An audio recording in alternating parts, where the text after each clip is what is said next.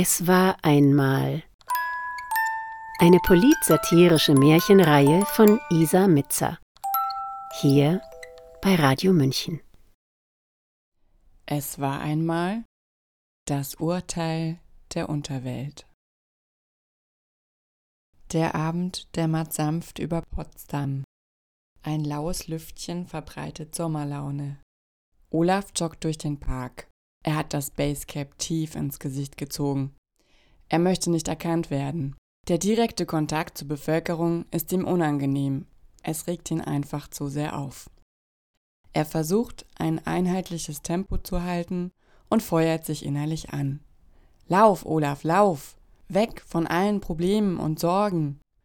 Aber die kommen immer mit, egal wohin er sich bewegt. Ja, die Bevölkerung, ganz schwieriges Thema. Diese Banausen pöbeln bei seinen öffentlichen Reden auf Marktplätzen herum, beschimpfen ihn als Kriegstreiber und verstehen überhaupt nicht, dass er doch im Herzen ein wahrer Sozialist ist. Oder sie stellen ihm bekloppte Fragen, so wie auf dieser bürgernahen Fragerunde mit Kindern. Ob er das Kartenspiel Uno kenne, fragte ihn so ein Klopskind. Uno? Kartenspiel? Warum wissen die Belgier von heute nicht, dass es sich um die United Nations Organization handelt? Wenn er Kinder hätte, das würde er ihnen als allererstes beibringen. Oder, naja, vielleicht als zweites. Als erstes müssten sie lernen, Papa Kanzler zu sagen.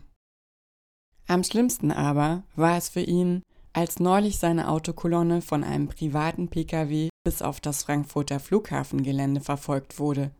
Als er, Olaf, ausstieg, kam plötzlich dieser fremde Typ auf ihn zu und umarmte ihn spontan.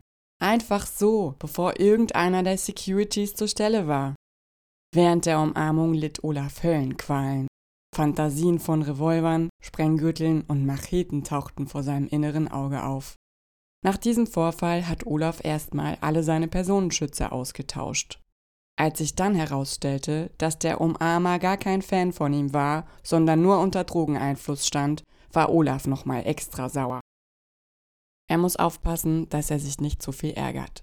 Da sein Blutdruck in letzter Zeit nicht der beste ist, zwingt ihn seine Frau Britta nun grüne Smoothies zu trinken. Er findet es ekelhaft, aber er macht alles, was Britta ihm sagt. Sie ist nicht nur seine Ehefrau, Karriereberaterin, politisches Vorbild und Mutterersatz, sondern sie ist auch seine einzige Freundin. Und deswegen möchte er es sich nicht mit ihr verscherzen. Außerdem saufen die Grünen bestimmt auch alle grüne Smoothies.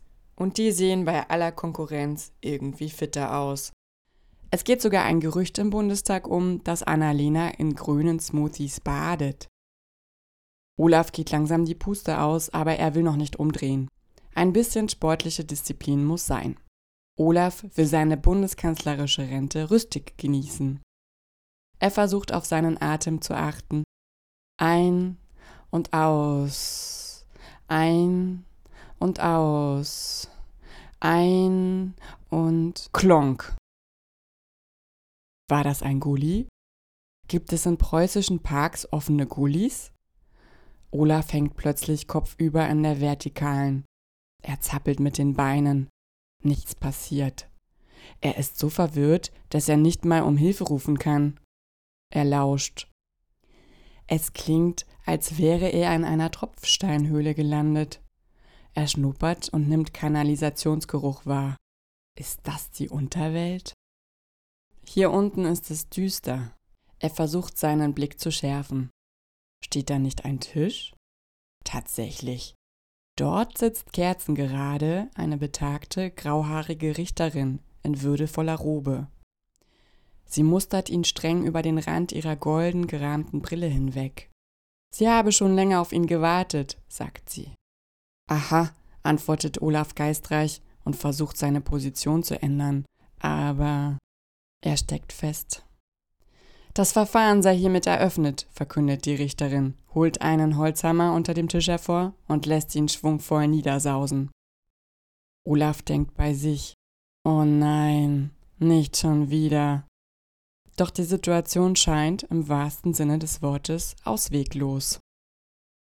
Wie es sein könne, dass er sich an 56 Treffen mit der Warburg Bank nicht erinnern könne, möchte die Richterin wissen.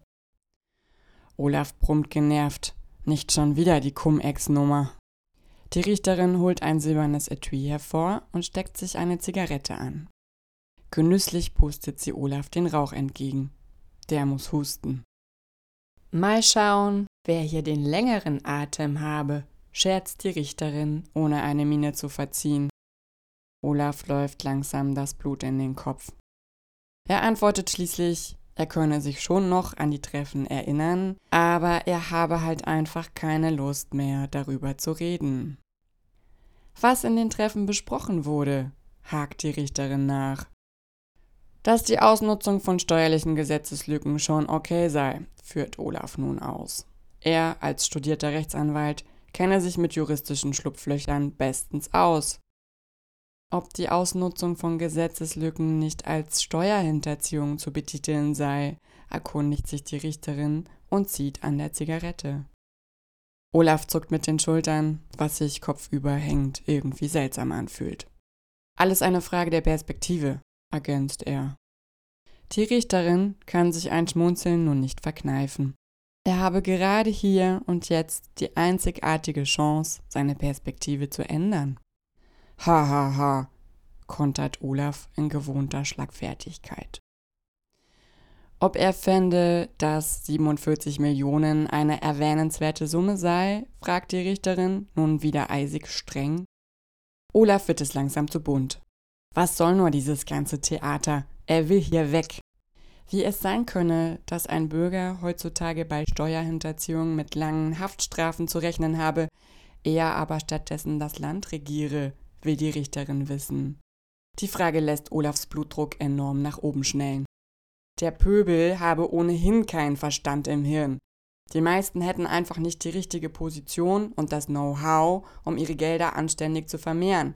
Derartig inkompetent sei der ganze Haufen, dass es nur gerechtfertigt sei, dass er in der Regierungsposition sitze. Er wollte ja als Zwölfjähriger schon Bundeskanzler werden. Und das habe er auch geschafft, durch Zielstrebigkeit, harte Arbeit und Haltung. Die Richterin drückt ihre Zigarette aus. Er sei ursprünglich getauft, warum er denn aus der Kirche ausgetreten sei. Olaf nörgelt, dass er diese Frage nur beantworte, wenn danach Ruhe sei. Er habe wirklich absolut überhaupt keine Lust mehr. Die Richterin nickt. Olaf erklärt ihr, dass er zu den Satanisten gewechselt sei, da sei einfach mehr los als in der Kirche.